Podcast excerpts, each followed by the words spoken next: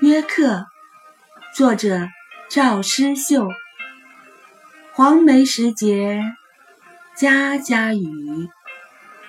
青草池塘，处处蛙。有约不来，过夜半。闲敲棋子，落灯花。赵诗秀，生于一一七零年，卒于一二一九年。字子之，号灵秀，亦称灵芝，又号天乐，南宋诗人。有的人认为这首诗表现了赵师秀久等朋友不至的焦灼感，另外一些人认为相反。他们认为赵师秀这样坐于灯前，遥等客人不至，百无聊赖，是见局中棋子，于是顺手拈起。